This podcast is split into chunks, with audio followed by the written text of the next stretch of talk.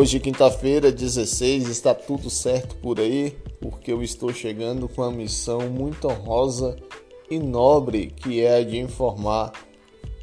Meu nome é Marcelo Baiano e vou contar para você o que aconteceu nas últimas 24 horas aqui no jornalismo da sua web rádio Sertão 09. Chega para cá e venha conferir. Nessa pandemia, a doação de sangue diminuiu drasticamente nos hemobas e o Ministério da Saúde chama a atenção da importância de se fazer essa doação. Confira na reportagem de Larissa Abreu. Uma das áreas da saúde que mais tem sofrido com a pandemia é a de doação de sangue e medula. Segundo o Ministério da Saúde, as coletas de sangue caíram 10% no país com a chegada da Covid-19. Em relação à medula óssea, a redução na procura para se tornar um doador voluntário foi em torno de 30%, segundo o Registro Nacional de Doadores de Medula Óssea, o REDOME. A médica hematologista do Hospital Anchieta de Brasília, Marina Guiar, explica que a doação de sangue de medula óssea é um gesto de solidariedade que pode salvar milhares de vidas. O sangue pode tratar terapeuticamente pacientes com patologias crônicas. Já o transplante de medula pode significar a cura para essas pessoas. Que a doação de sangue é um ato solidário e voluntário, que depende da iniciativa de cada cidadão. E o retorno é o entendimento de que só nós somos a única fonte desse produto. O gesto de solidariedade ajudou a salvar a vida do vendedor Ricardo Botelho, de 39 anos, que mora no município de Valparaíso de Goiás, no entorno do Distrito Federal. Em 2014, ele foi diagnosticado com úlcera silenciosa e precisou receber 32 bolsas de sangue para conseguir controlar uma hemorragia provocada pela doença.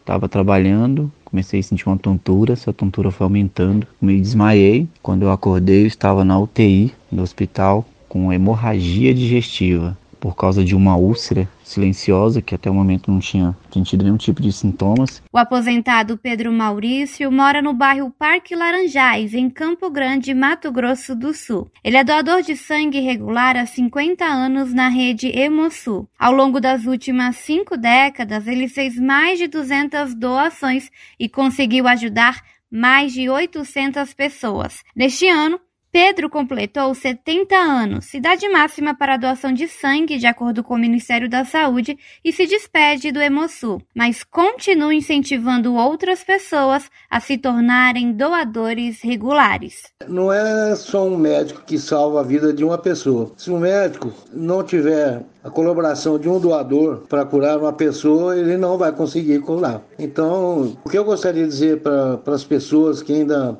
não fizeram que têm condições de doar e não fizeram, não custa nada. Procure um Hemocentro, um Hemosul, e faça uma doação. Para saber onde doar sangue ou se cadastrar para doar medula óssea, acesse redome.inca.gov.br. Reportagem Larissa Abreu.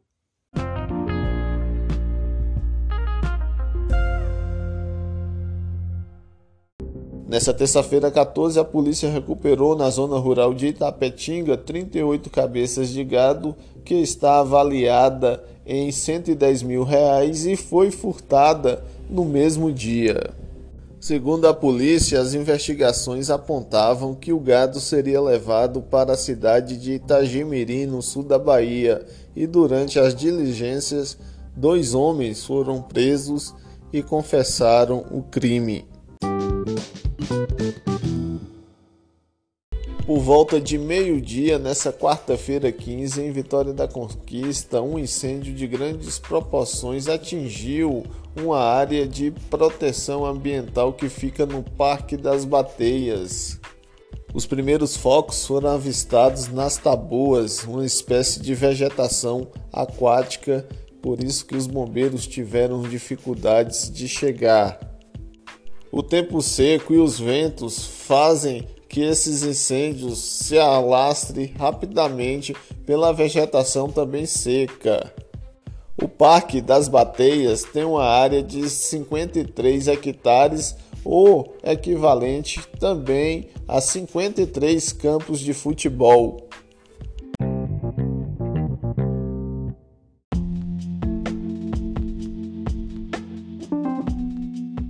Previsão do tempo para Tremedal nessa quinta-feira, mínima de 17 e máxima de 33, e o dia vai ser ensolarado.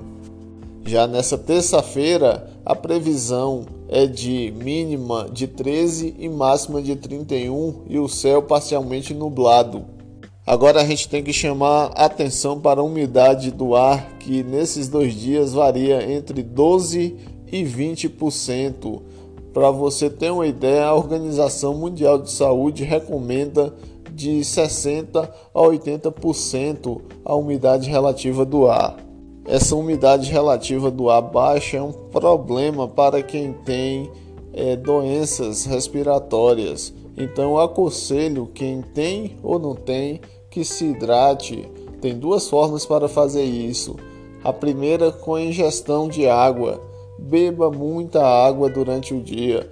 E a segunda com aplicação de, do soro fisiológico no nariz para hidratar a mucosa. Então, se cuide.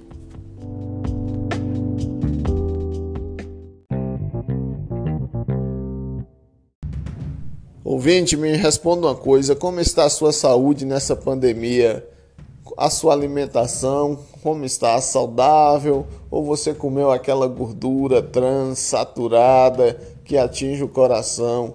E exercício físico? Você está aí sedentário ou está praticando com uma certa regularidade? Dependendo da sua resposta, fique alerta, porque mais de 400 mil pessoas devem ser vítimas de ataque cardíaco nesse ano de 2021 e vir a óbito. Confira na reportagem de Cristiano Gorgomilo.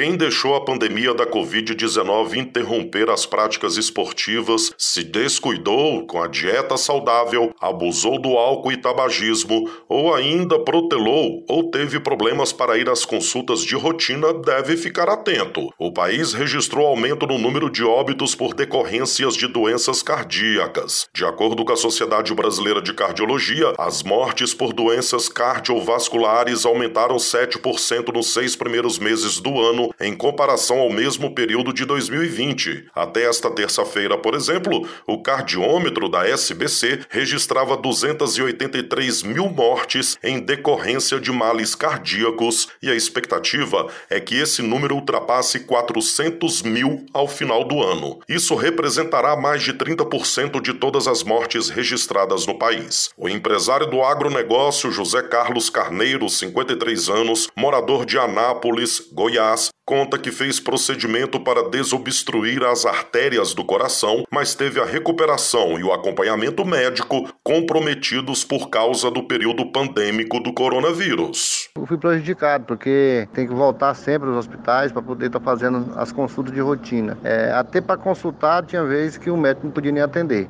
A pandemia da Covid-19 pode ainda ter agravado o estado clínico de pessoas com doenças cardíacas. Isso porque o sedentarismo, incentivado pelos lockdowns, pode ter acelerado o desenvolvimento de doenças consideradas gatilhos para os males cardíacos, como diabetes e a pressão alta. Além disso, o período pandêmico aumentou os quadros psicológicos graves nas pessoas. A mistura de ansiedade e depressões com falta de hábitos saudáveis saudáveis têm efeito letal para os cardíacos, como explica Fabrício da Silva, especialista em cardiologia e clínicas médicas. As questões psicológicas relacionadas a uma pandemia são inúmeras, vão desde transtorno do estresse pós-traumático que ocorre nos pacientes que foram internados por Covid-19, perderam algum ente querido, e as, as condições de transtorno depressivo, de ansiedade, relacionadas aos próprios processos da pandemia, de é, isolamento social, perda de emprego, direta ou indiretamente acaba refletindo nas doenças cardiovasculares.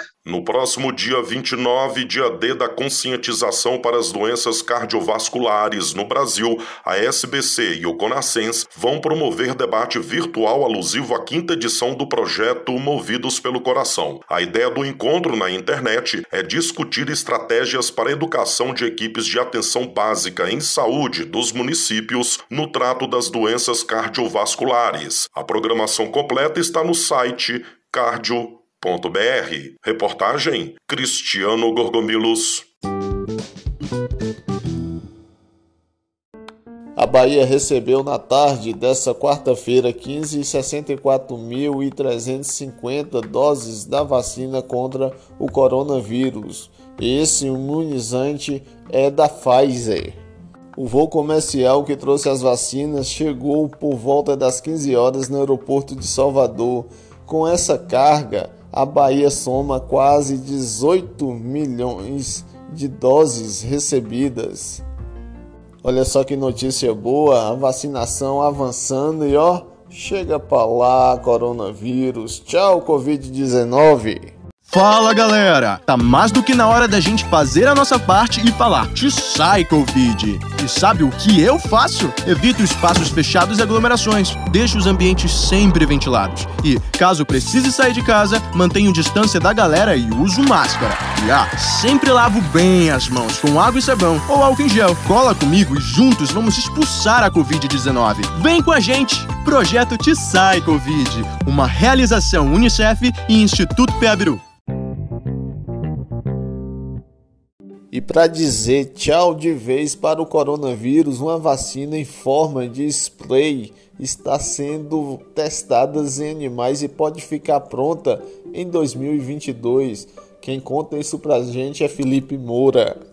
Pesquisadores brasileiros estão desenvolvendo uma vacina em forma de spray nasal contra a Covid-19. O imunizante está em fase de testes em animais e até o momento deu resultados promissores. A aplicação do spray seria pelo nariz e não intramuscular, como as vacinas em uso no Brasil. O objetivo é induzir o organismo a produzir anticorpos nas mucosas, como a boca e o nariz, que seriam capazes de dar imunidade contra o novo coronavírus. Daniela Santoro, professora de imunobiologia na Universidade Federal de São Paulo, a Unifesp, e uma das responsáveis pela pesquisa, explica como anda o estudo. A gente está fazendo testes em animais e o que a gente vê é que depois que a gente dá esse spray nasal, os animais, no caso, por exemplo, jacamundongos, eles produzem essa resposta imune de anticorpos locais.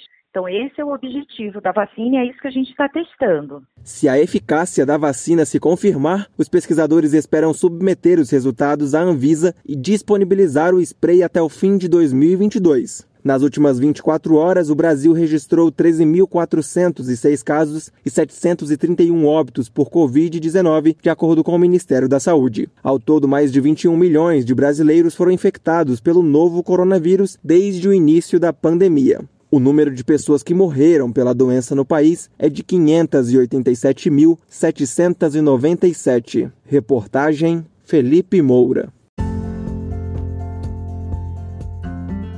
Minha gente, foi um prazer estar com vocês. Agradeço toda a audiência e fico por aqui, como sempre, prometendo voltar amanhã se tudo der certo.